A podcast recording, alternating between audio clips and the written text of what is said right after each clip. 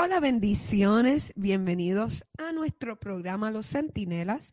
Estamos aquí eh, queriendo compartir contigo una palabra de bendición para tu vida. Somos los apóstoles Marco y Leslie y queremos eh, esta mañana hablar acerca del poder de la liberación. Dios te bendiga, muy buenas tardes o buenos días o buenas noches donde te encuentres y a la hora que puedas oír este podcast.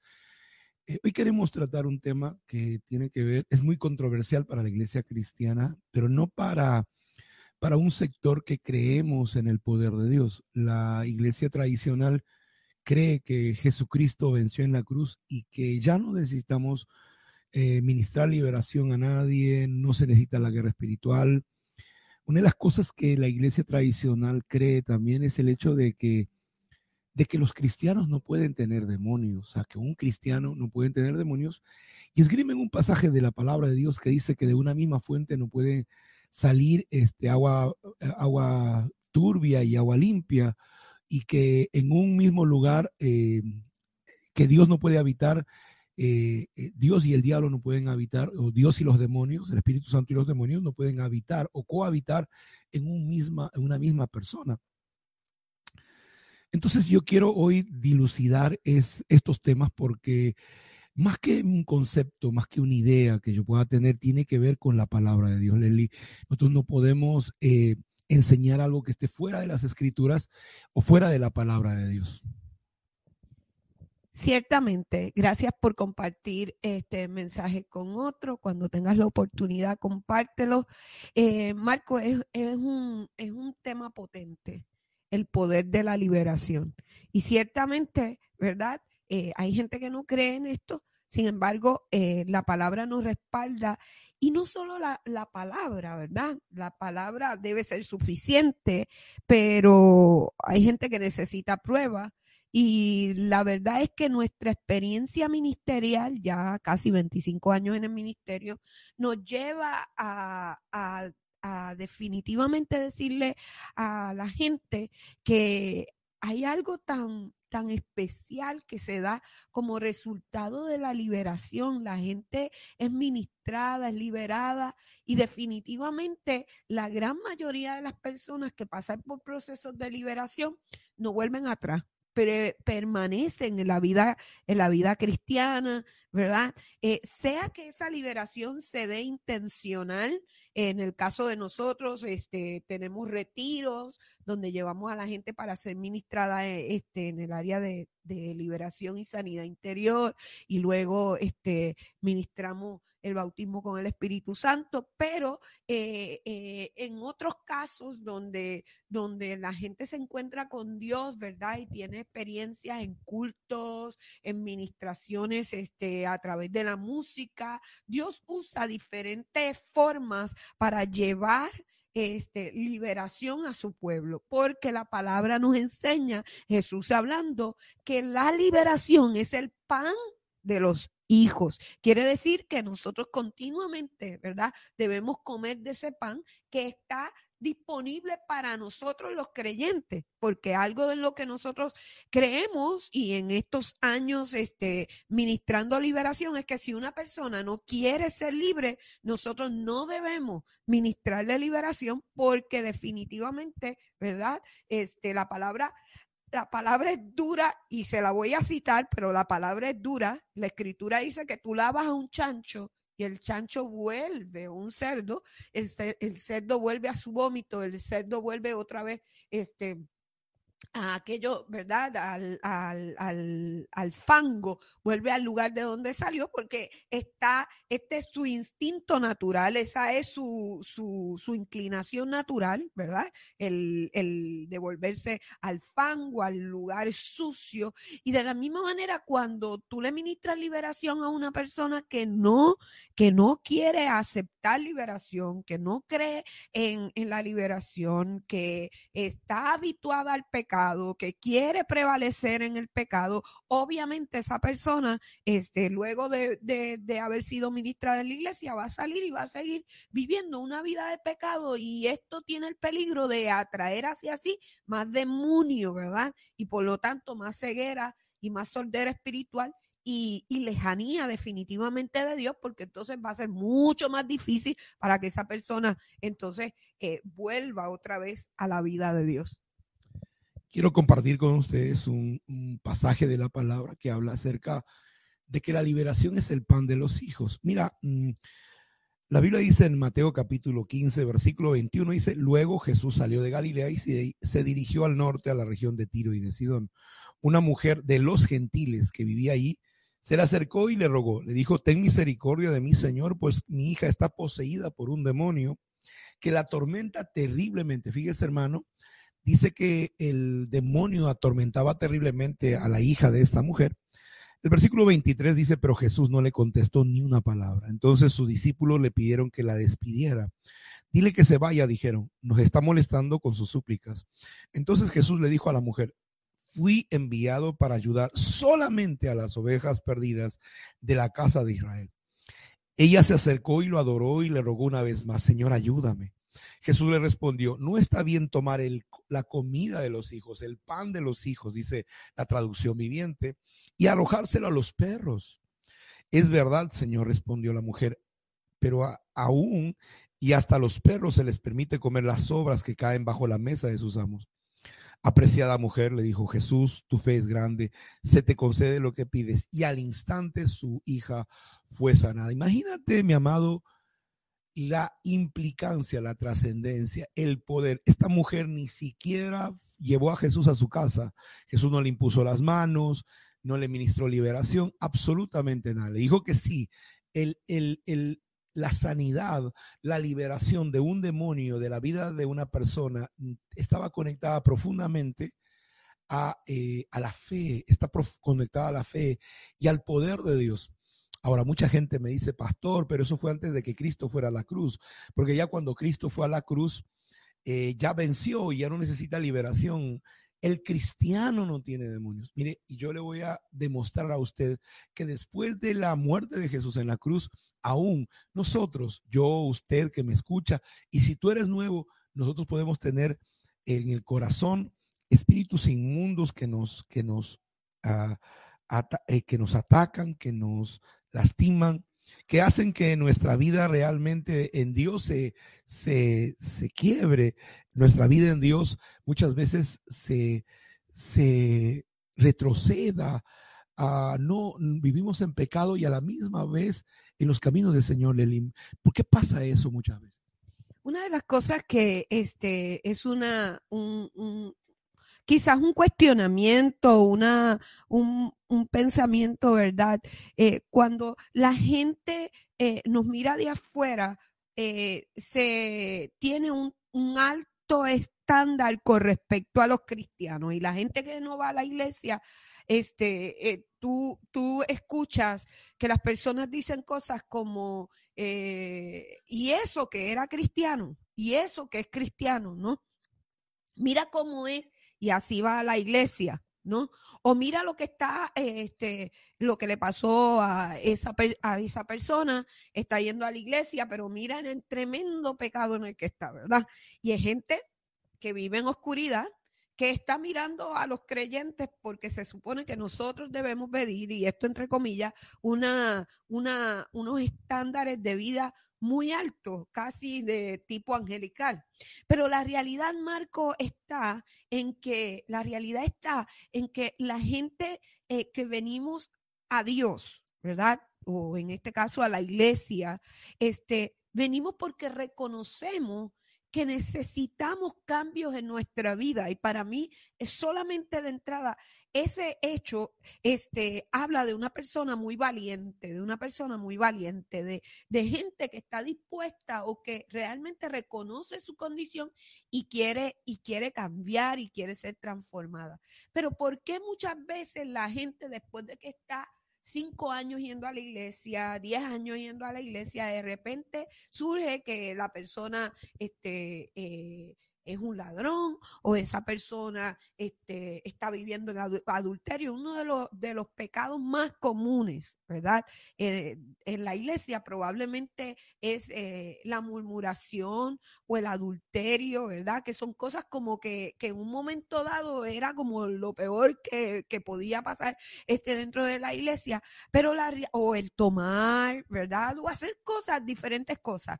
Esa, es, ese tipo de, de, de situaciones y la gente que, que ve de afuera la señala, la gente que, que está afuera dice, adiós, ¿qué pasó? Pero estabas yendo dentro, estaba yendo a la iglesia, estaba, se supone más cerca de Dios, es lo que te dicen, y, y, y, y ¿qué sucedió? ¿Qué pasó? Bueno, tiene que ver con una cuestión de cuánto tú te expones a la presencia de Dios, cuánto eh, te desintoxica, yo lo digo de esta manera, de las tinieblas y cuánto de Dios hay en ti porque es algo que nosotros como pastores no podemos controlar en la vida de las personas. Nosotros le predicamos el evangelio a las personas, pero muchas veces este, eh, se vuelve una rutina, Marco.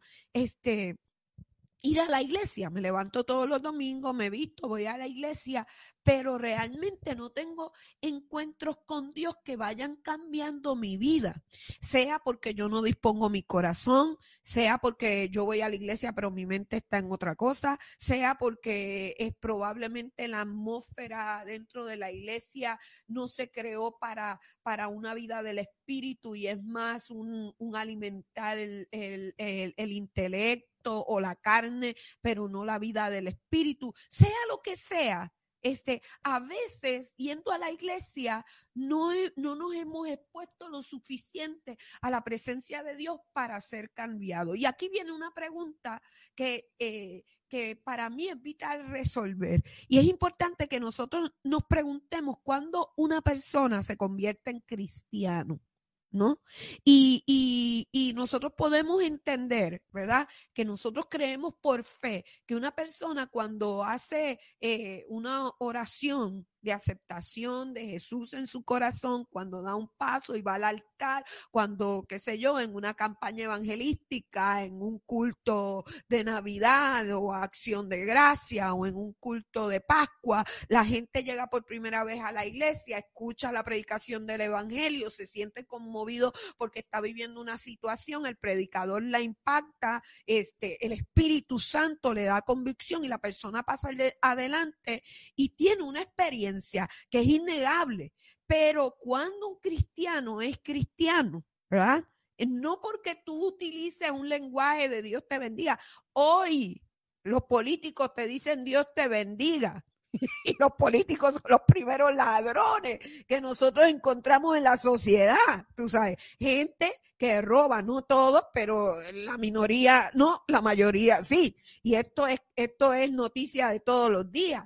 ¿No? Entonces, este, eh, el cambiar el lenguaje, aún nuestra vestimenta, no significa que nosotros tenemos un cambio real o nos hemos expuesto a la presencia del Señor tanto que hemos expulsado de nosotros eh, las tinieblas. Hay áreas que el Espíritu de Dios necesita ir conquistando. Y aunque por fe nosotros entramos al reino de los cielos, el día que aceptamos a Jesús como Señor y Salvador de nuestra vida, tiene que haber un proceso de conquista del reino de la luz en nuestro interior, ¿verdad? Y ir desalojando de a poco el reino de las tinieblas y tenemos que sacar conductas, formas de vida, maneras de pensar, Marco, que están en contra de la voluntad de Dios. Y ahí es donde el proceso de liberación, de ministración nos ayuda a que ese proceso se dé aceleradamente.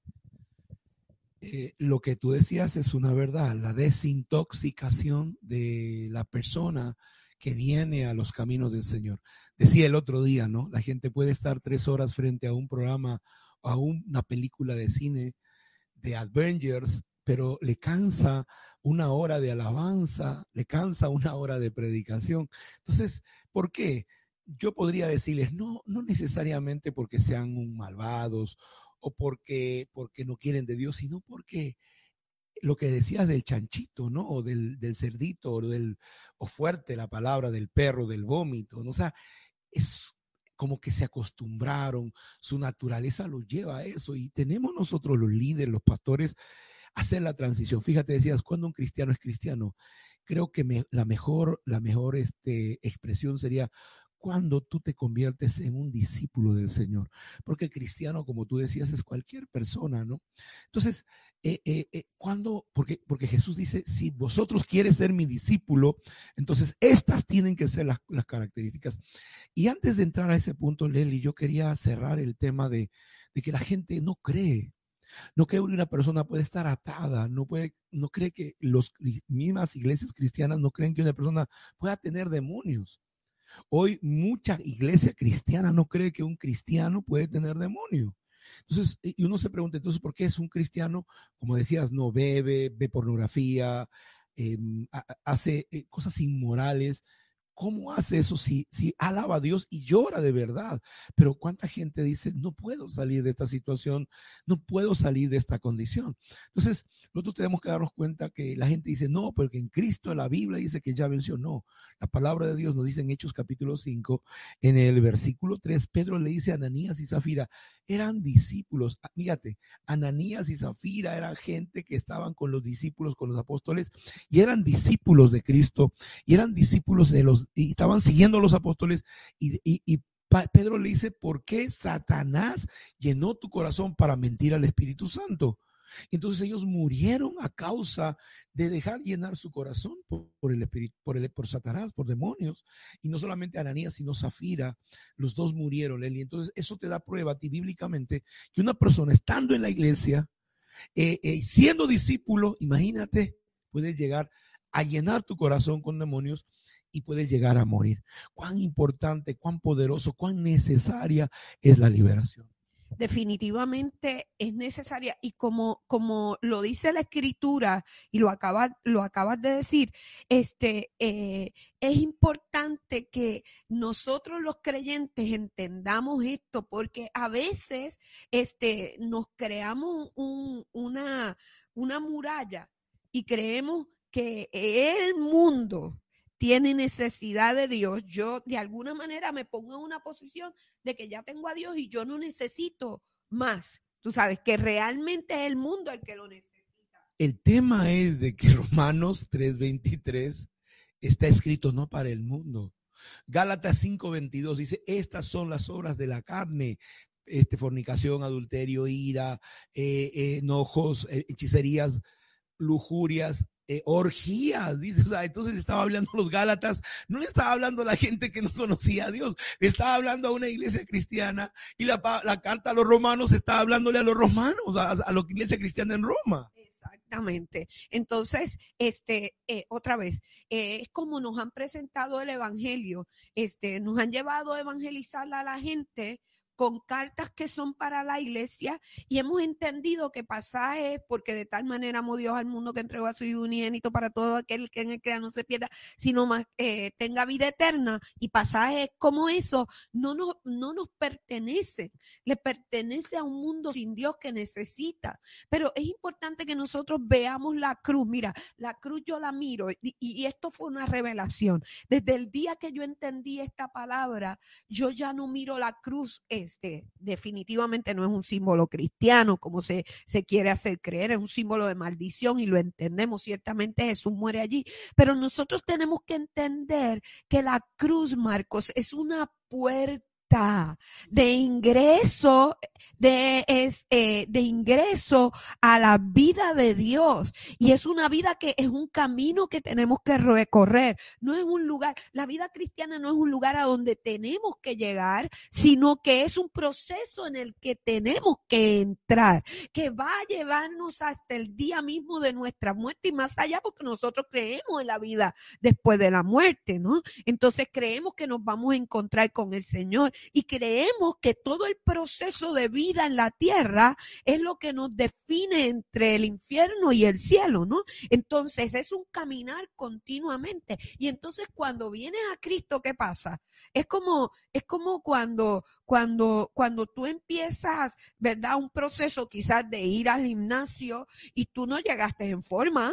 Cuando tú vas al gimnasio, tú no llegas en forma. Tú llegas para qué?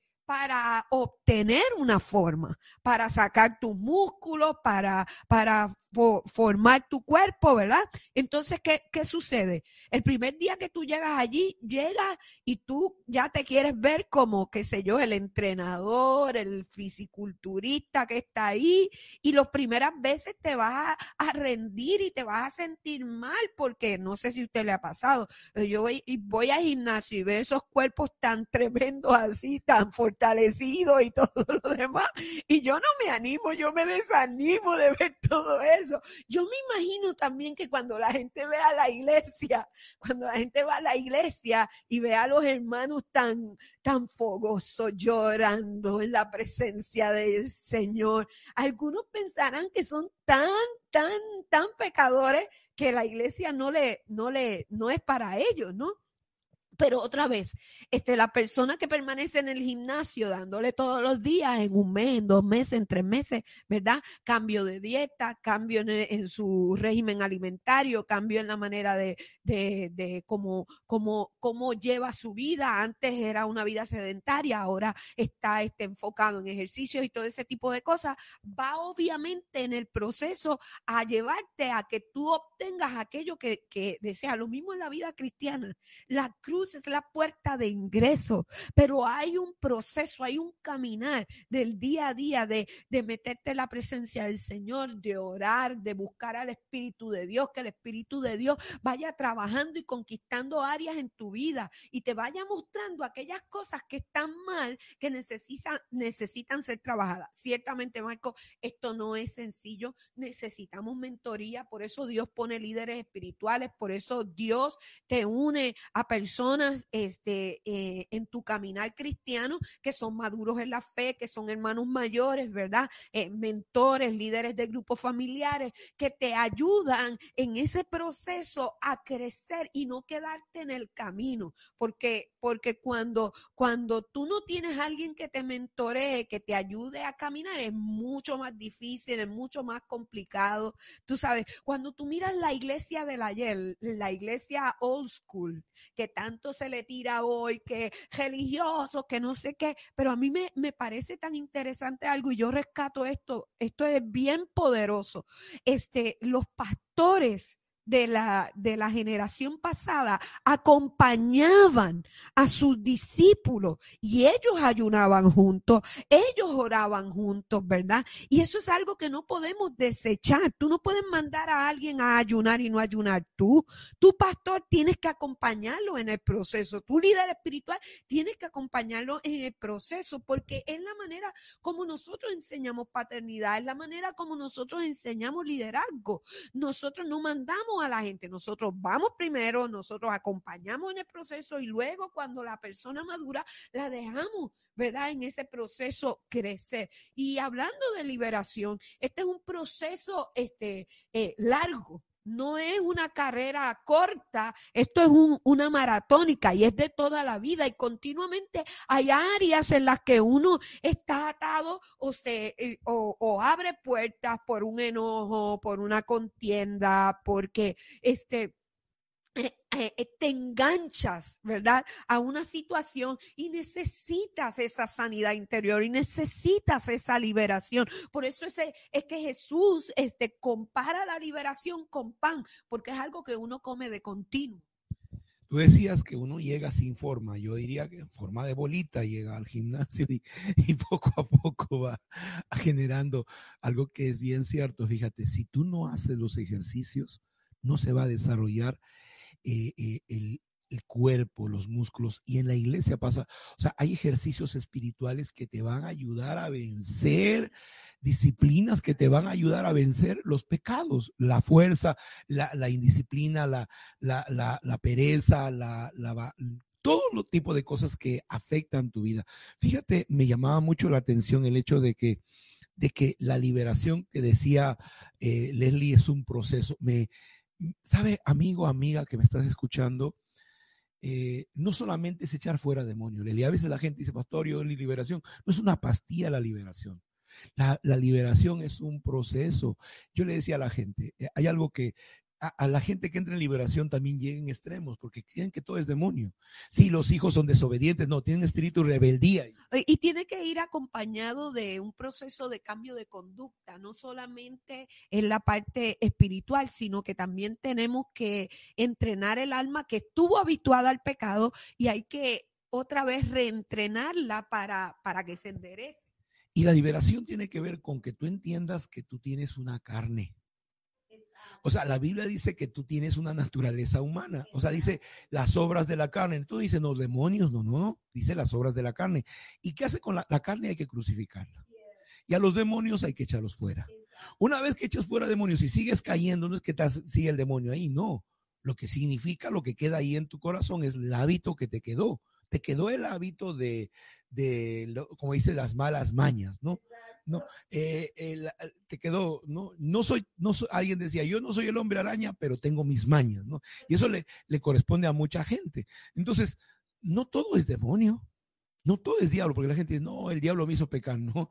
Yo contaba una anécdota de que un ángel encontró al diablo en el, en el parque, estaba llorando, estaba deprimido, estaba buscando consejería pastoral y le pregunta al diablo, le dice, señor demonio, ¿y por qué, qué es usted aquí llorando? No, es que los cristianos pecan y todo me echan la culpa a mí, todo el diablo, todo el diablo. Cuando ellos mismos se han metido, hay gente que se han visto que solitos se han metido y yo no los he llevado y se han pecado y entonces me están echando la culpa y él se sentía deprimido, el señor diablo y usted puede parecerle una, una broma a esto, pero es verdad. O sea, hay cosas, es nuestra, naturaleza, nuestra, nuestra forma de ser. No podemos echarle la culpa solamente a Satanás. Ciertamente hay demonios que te llevan, que te tientan, que te seducen. Y, tenemos que tener la fuerza. Para eso están los ejercicios espirituales. Y fíjate, quiero que tú sepas hoy, quiero eh, ser puntual. ¿Cómo, cómo, ¿Cómo entro en este proceso de liberación? Quiero hablar de cinco cosas que te van a ayudar mucho. La liberación viene a través de la palabra de Dios. La palabra de Dios dice que es lámpara a mis pies y lumbrera a mi camino, es el agua que limpia nuestra vida. Porque tal vez tú pensabas que no era normal es convivir. Entonces yo voy, con una chica, estamos conviviendo, pero te vas con la palabra y te dice que tú tienes que honrarla, que tú tienes que, no, no es que conviva con ella, sino que tienes que llevarla a darle tu apellido, cubrir a la persona, hacer un pacto. Entonces esa palabra te va a traer liberación. Lo segundo que te va a traer liberación, ¿sabe qué cosa es? Es la, la, oración. El hacer, lo que decía mi esposa, acercarse a la presencia de Dios. Y a veces, hermano, no necesitas ni siquiera que alguien te señale, sino que es el Espíritu Santo que comienza a quitarte como es una como hacerte una poda de un árbol, ¿no? Lo, segundo que la liberación no solamente es expulsar demonios, la adoración te va a ayudar mucho a tener una relación con Dios, a saber qué cosa le gusta a Dios o no.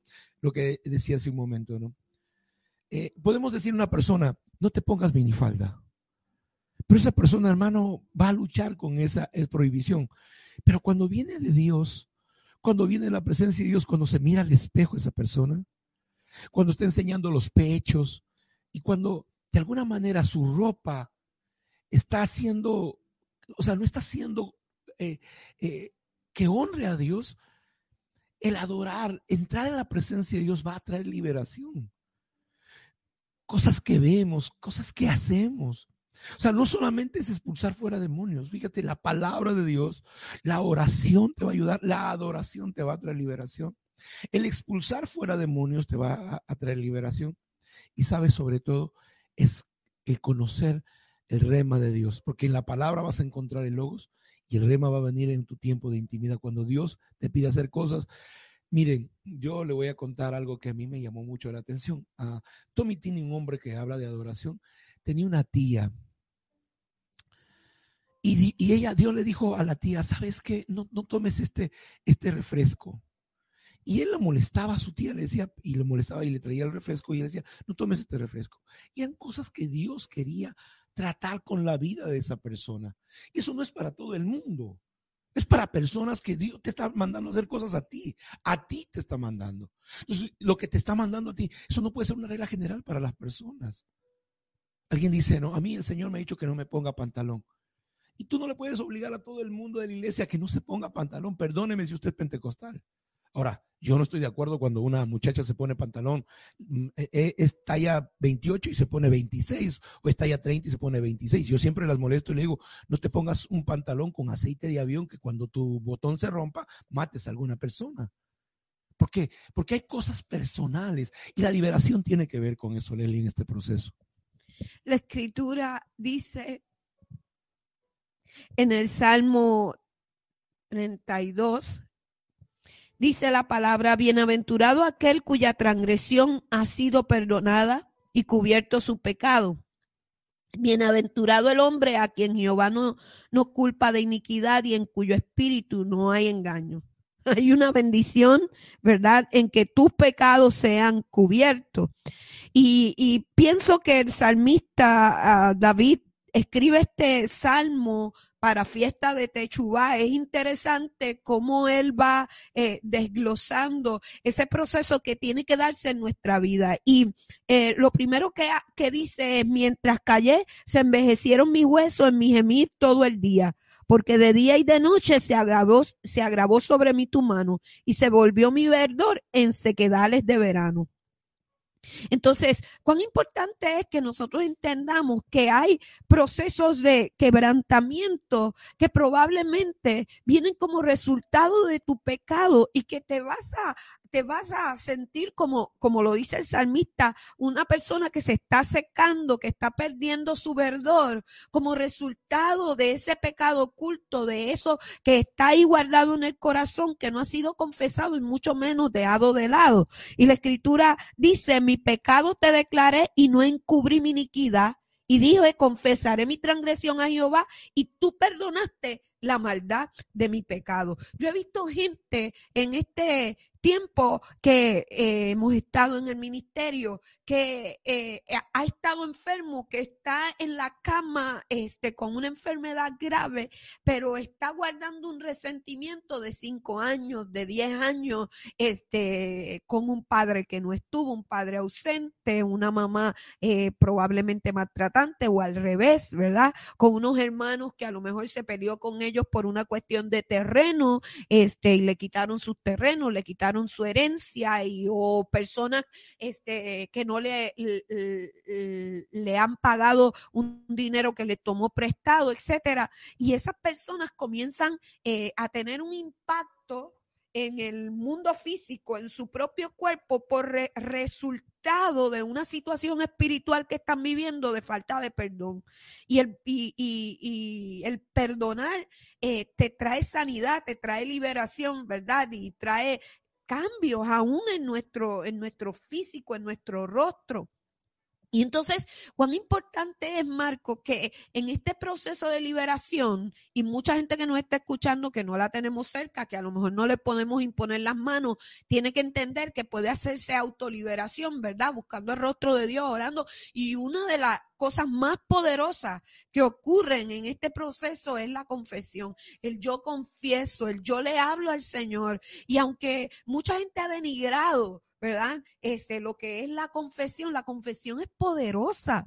El yo declaro, el yo hablo, el yo le, le cuento al Señor mi corazón, mira Señor, he tenido amargura, he tenido un, sentimiento de querer matar, he tenido odio en mi corazón por esa persona, ¿verdad? He hecho tal o cual cosa. La confesión es poderosa eh, eh, eh, y y regenera y transforma. Cuando tú vienes a la presencia del Señor y tú le dices al Señor, Señor, estoy aquí, necesito, ¿verdad?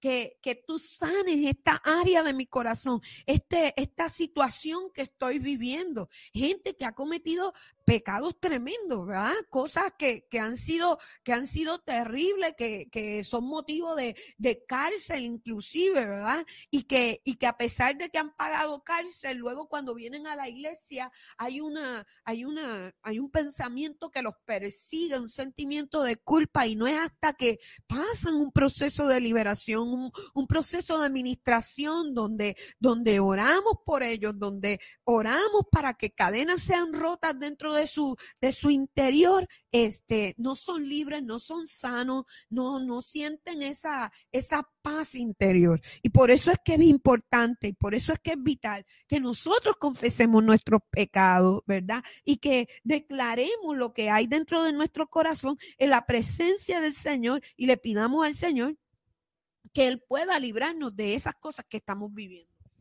Cuán importante es que usted entienda que todos nosotros en este proceso necesitamos pasar siempre por, esta, por este proceso, ¿no?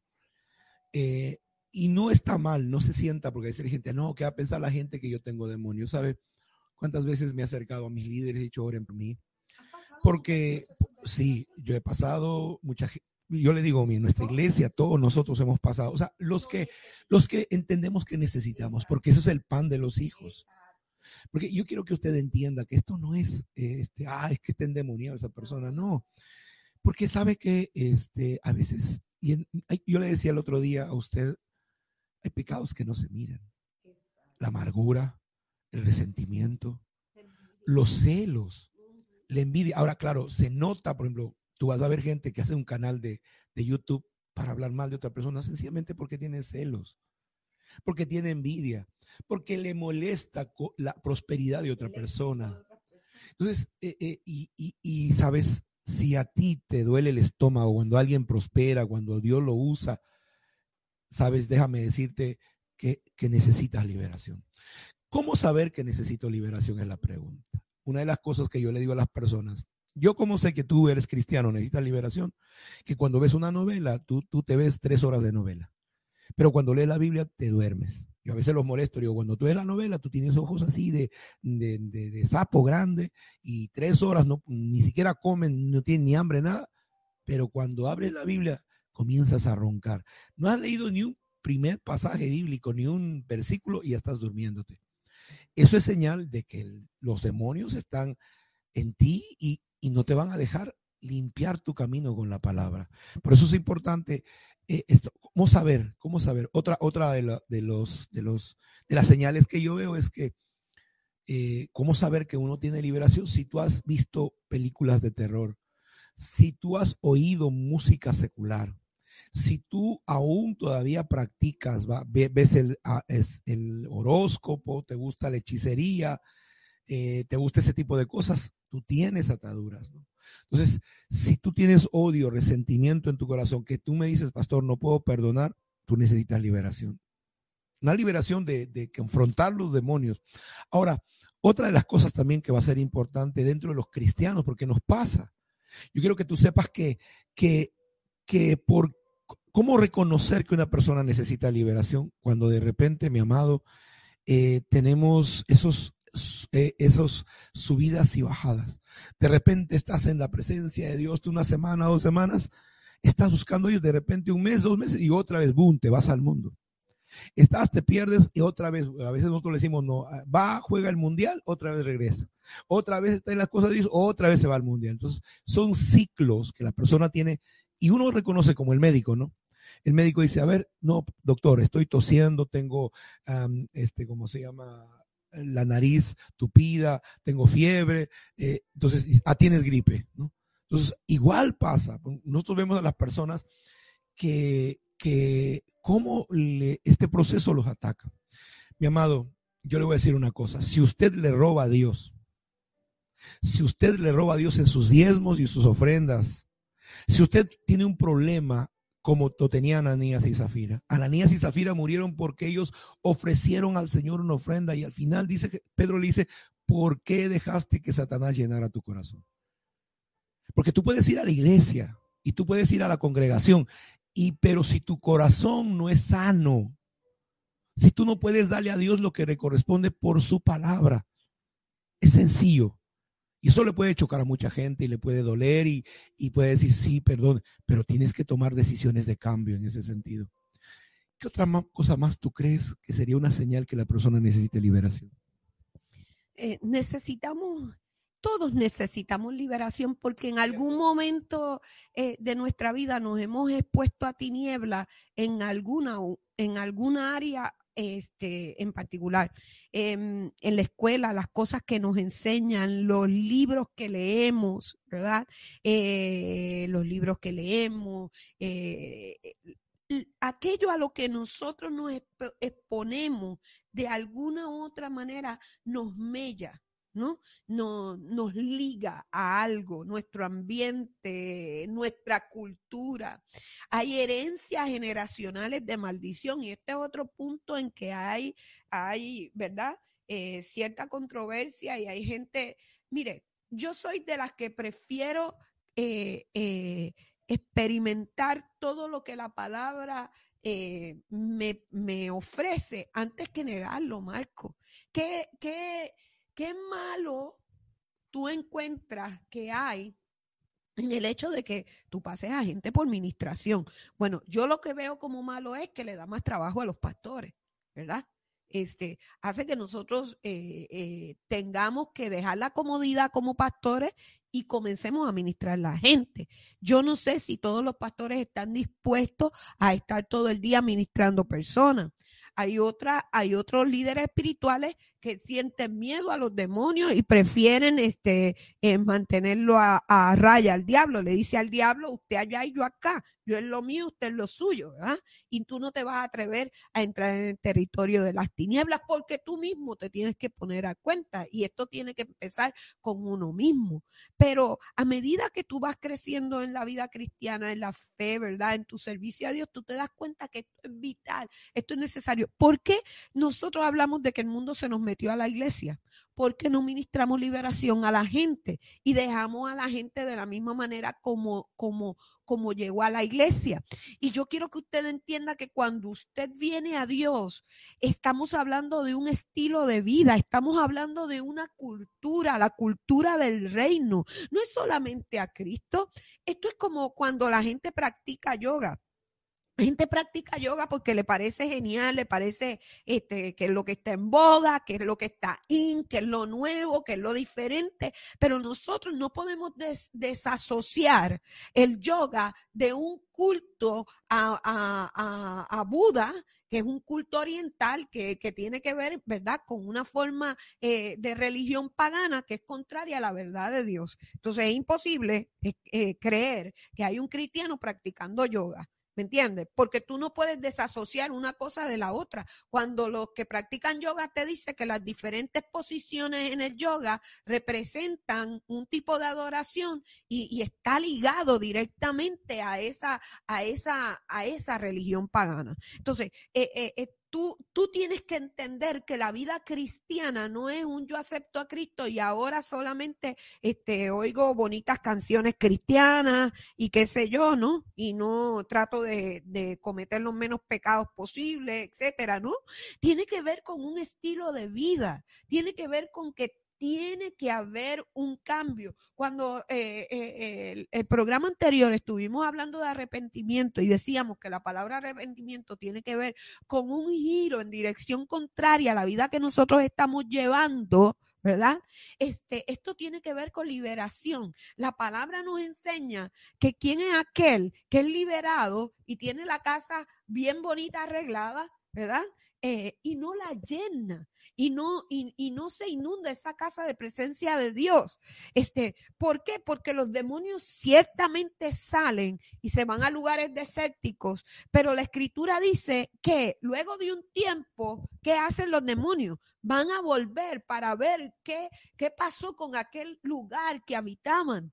Y si lo encuentra vacío, va y busca siete demonios más y entonces viene recargado a llenar la vida de la persona ¿verdad? Que los desalojó en un momento dado. Por eso es que es tan importante que nosotros entendamos que Jesucristo es un estilo de vida, que cuando tú vienes al Señor, tú vienes para ser llenado totalmente de Él y tú tienes que estar dispuesto a ir retirándote cada vez más de un estilo de vida que es contrario a la vida de Dios. Por eso cuando la gente va y viene, va y viene, va y viene, va y viene, es importante que nosotros como pastores nos atrevamos, líderes espirituales, decirle a la persona, mira, te voy a dar un consejo para que no te llenes de demonios, para que no estés en este vaivén, ¿verdad? Que te, que te puede costar la misma vida. Vaya y peque y peque bien. Cuando usted deje de, de, ¿verdad? Cuando se canse de embarrarse en el pecado y las tinieblas y usted quiera volver a Dios, hágalo, hágalo, hágalo realmente, hágalo definitivamente, hágalo para siempre. Tome una decisión por última vez en su vida, ¿verdad? Que sea definitoria en todo lo que usted esté haciendo. No vaya y venga, no juegue con Dios. Este, determínese vivir una vida cristiana de acuerdo a la palabra, una vida en Cristo, donde usted no haga mezcla. Otra vez, el hecho de nosotros no enfrentar a las personas cuando vienen a la iglesia, de no disipularlo, porque el pasaje de la escritura de Mateo capítulo 27, eh, eh, eh, versículo 17 nos dice que Jesús dijo, toda autoridad me ha sido dada, por tanto vayan ¿no? Y enseñen todas las cosas que yo os he enseñado. ¿Qué enseñó Jesús? Esa es la pregunta, porque entonces nos dicen, sean cristocéntricos, seamos cristocéntricos. Para muchos ser cristocéntrico es dar la Santa Cena y recordar que Jesús murió en la cruz del Calvario, pero Jesús no se quedó en la cruz. Jesús resucitó al tercer día. Jesús nos enseñó señales, milagros y prodigios. Alabado sea su nombre. Él nos enseñó a echar fuera demonios. Y si vamos a ser cristocéntricos, y si, en la mesa del Señor nosotros vamos a recordar a Jesús, no solo vamos a recordar su muerte, tenemos que, que recordar su resurrección y que en esa resurrección Él nos dio autoridad. Y Él habló a los discípulos y les dio una enseñanza y les dijo, y les dio una comisión, perdón, y les dijo, vayan y enseñen. ¿Qué le vamos a enseñar a nosotros? Le vamos a enseñar la vida de Dios de tal manera que las personas sean cambiadas. Si el apóstol Pablo nos dice en Romanos capítulo 12, versículo 2, dice la palabra, transformaos por medio de la renovación de vuestro entendimiento. ¿Para qué? Para que conozcamos cuál es la buena, perfecta y agradable voluntad de Dios para los hombres. No hay manera de que tú conozcas cuál es la voluntad de Dios para tu vida si no eres transformado, porque con tanta tiniebla en tu mente, y en tu corazón, tú estás hackeado, tú estás bloqueado, estás ciego, estás sordo y no puedes entender. Por lo tanto, la exposición a la vida de Dios, el continuo adorar, el continuo buscar, el continuo ir delante del trono de Dios, va a ir quitando tinieblas, va a ir desintoxicándote de las tinieblas al punto, Marco, que aquello que te parecía que te parecía bien, terminarás viéndolo como mal porque hay muchas cosas que vemos como bien el día de hoy, que delante del trono de Dios no están bien y a nuestro parecer nos, nos parece bien, pero cuando comenzamos a, a dejar que Cristo vive en nosotros, menguamos nosotros para que Él vive en nosotros y ahora no miramos a través del filtro de nuestros ojos, sino miramos a través de Él. Y cuando nosotros miramos las cosas desde la perspectiva de Dios, definitivamente definitivamente es distinto. Y yo te voy a decir, hace muchos años eh, tengo una amiga que su papá es un fanático de los botes allá en Puerto Rico, en mi isla. Y entonces yo nunca había tenido la oportunidad de ver la isla desde una perspectiva diferente. Él nos invita, nos montamos en su, en su bote, el zorro, y, y salimos por toda la bahía, salimos y fuimos a mirar. Y yo tuve una perspectiva diferente de mi isla. No es lo mismo mirar de tierra hacia el mar que mirar del mar hacia la tierra.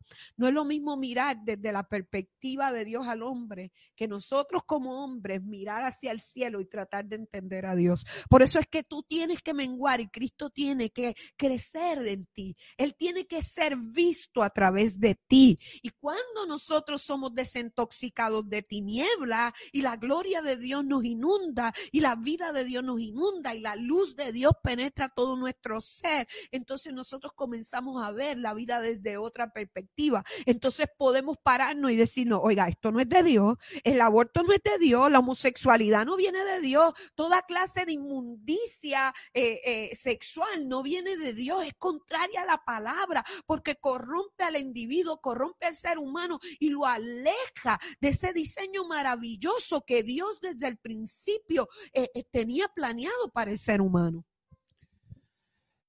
¿Cómo, cómo, cómo puedo Preguntarás, ¿cómo puedo ser libre?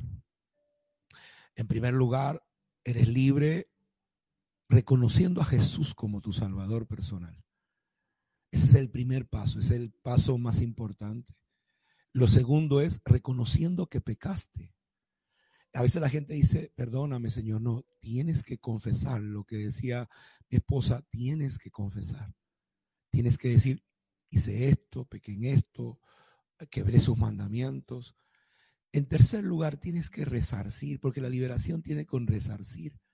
Si hemos tomado algo de alguien, tenemos que, tenemos que nosotros devolver, porque arrepentimiento no es solamente perdóname, sino es también enmendar lo que se hizo.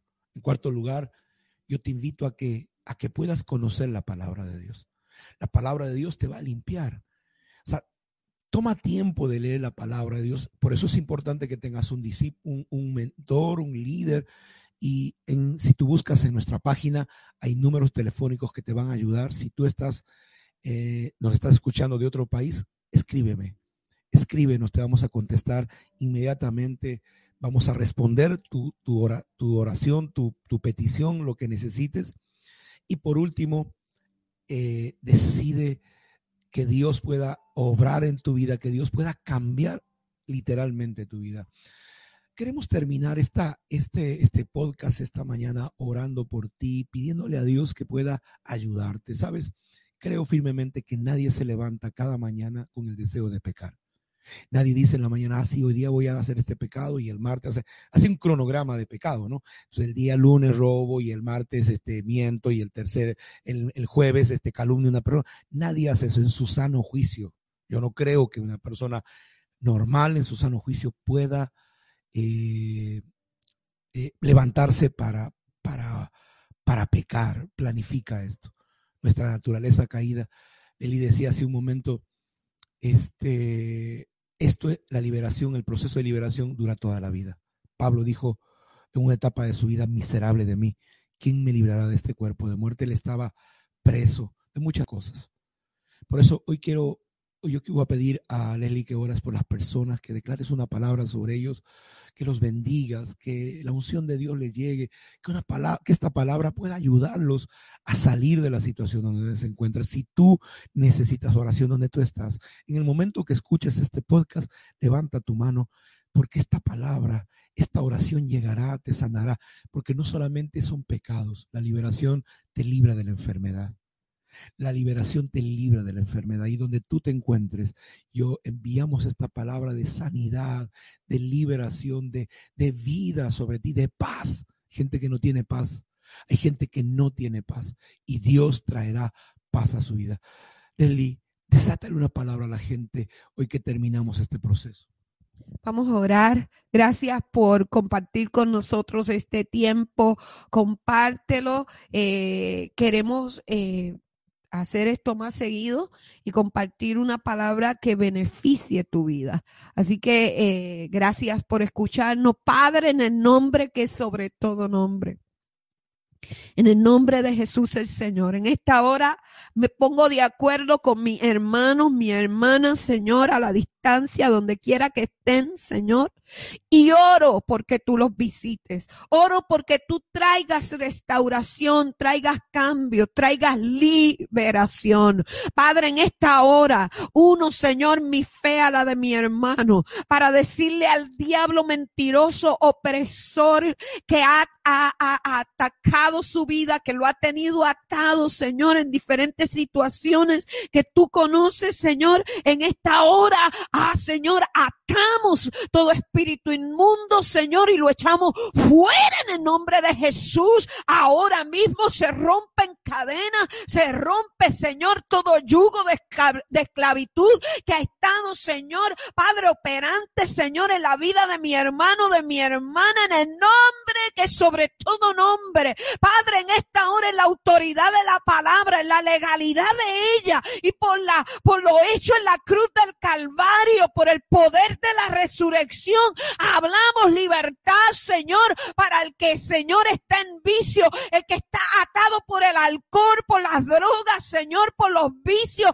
en el nombre de Jesús, Señor, toda gente oprimida, Señor, por demonios que traen depresión y angustia y miedo en el nombre de Jesús, todo azote, Señor, Padre, que trae enfermedad en el nombre de Jesús, lo atamos y lo echamos fuera ahora en el nombre de Jesús y proclamamos libertad sobre tu cuerpo, proclamamos libertad a tu mente, a tu corazón, a tu alma, en el nombre de Jesús el Señor. Nosotros proclamamos bajo la autoridad del eterno Dios, por la autoridad que nos ha delegado, a, declaramos sobre tu vida libertad, libertad en la finanza, libertad tu matrimonio, libertad ahora de cosas personales en el nombre de Jesús. Proclamamos que el Dios eterno envía sus ángeles para pelear junto a ti esta batalla. Proclamamos en el nombre de Jesús que tu vida es llena del Espíritu Santo de Dios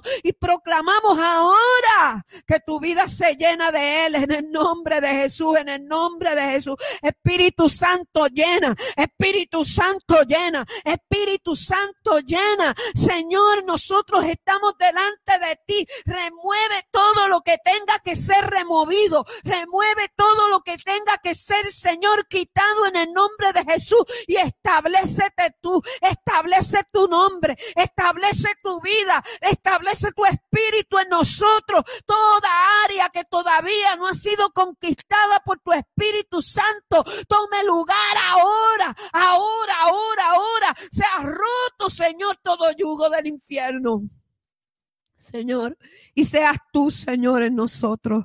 Toda iniquidad, toda herencia generacional de maldición, sea, Señor, ahora, ahora, Señor, quebrada. Sea, Señor, las personas que nos escuchan desvinculadas del pasado, desvinculadas, Señor, de toda herencia genética, de maldición, de toda herencia cultural, Señor, ahora, nacional, en el nombre de Jesús. Y tú traigas libertad, y tú traigas cambios a su casa, a su vida, en el nombre de Jesús. Hablamos, Señor, que ellos son puertas, Señor, de bendición para sus próximas generaciones. Padre, en el nombre de Jesús, hay mujeres que lloran por sus hijos. Hay hombres, Señor, Padre, atados, Señor, que lloran por sus hijos también. En el nombre de Jesús hablamos vida. Ahora, todo, Señor, se quiebra todo yugo de las tinieblas y proclamamos la libertad que solo proviene de ti.